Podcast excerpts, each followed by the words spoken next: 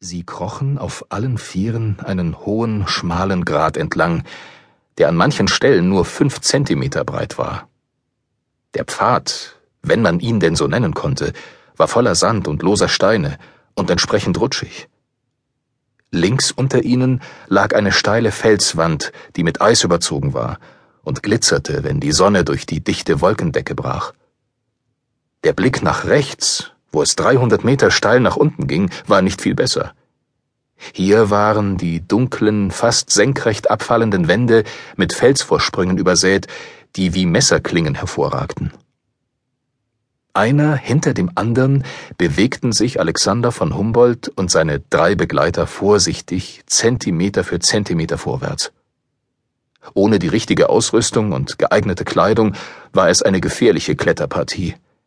In dem eisigen Wind waren ihre Hände und Füße taub geworden.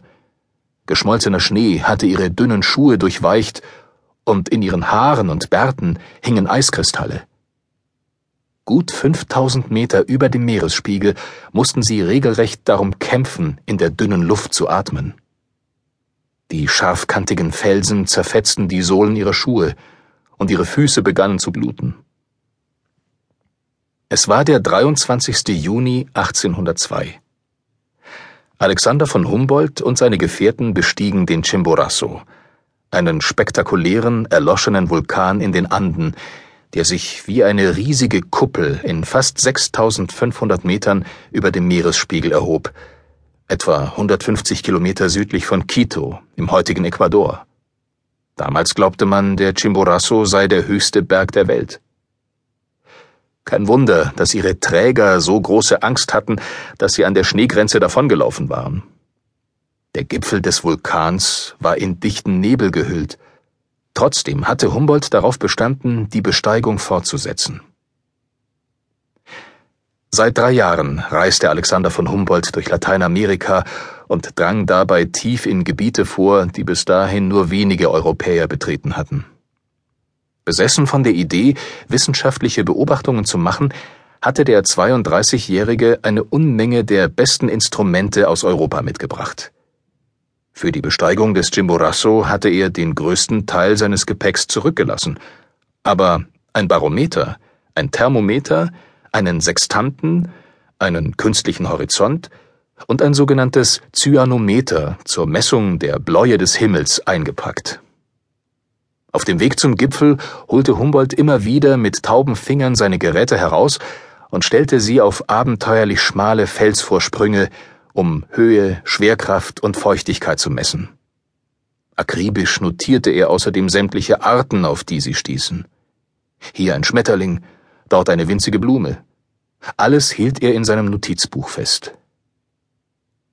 Auf 5500 Metern fanden sie eine letzte winzige Flechte, die sich an einen Felsbrocken krallte.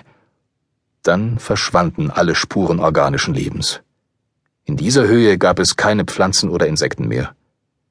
Selbst die Kondore, die ihre früheren Besteigungen begleitet hatten, waren verschwunden.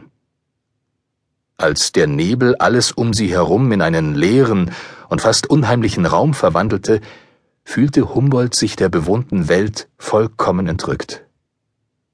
Wir waren wie in einem Luftballon isoliert. Dann lichtete sich der Nebel plötzlich und gab den Blick auf den schneebedeckten Gipfel des Chimborazo frei, der in den blauen Himmel ragte. Ein großartiger Anblick war Humboldts erster Gedanke. Doch dann bemerkte er die gewaltige Gletscherspalte, die sich vor ihnen auftat. 20 Meter breit und 200 Meter tief und es führte kein anderer Weg zur Spitze. Nach Humboldts Messung befanden sie sich in einer Höhe von 5917,16 Metern, also keine 300 Meter unter dem Gipfel. Noch nie war jemand so hoch gestiegen, und noch nie hatte jemand so dünne Luft geatmet. Als er nun am vermeintlich höchsten Punkt der Welt stand und auf die Bergketten schaute, die sich unter ihm ausbreiteten, begann Humboldt die Welt mit anderen Augen zu sehen. Die Erde erschien ihm als ein riesiger Organismus, in dem alles mit allem in Verbindung stand. Eine mutige neue Sicht der Natur, die noch immer beeinflusst, wie wir heute unsere Umwelt sehen und begreifen.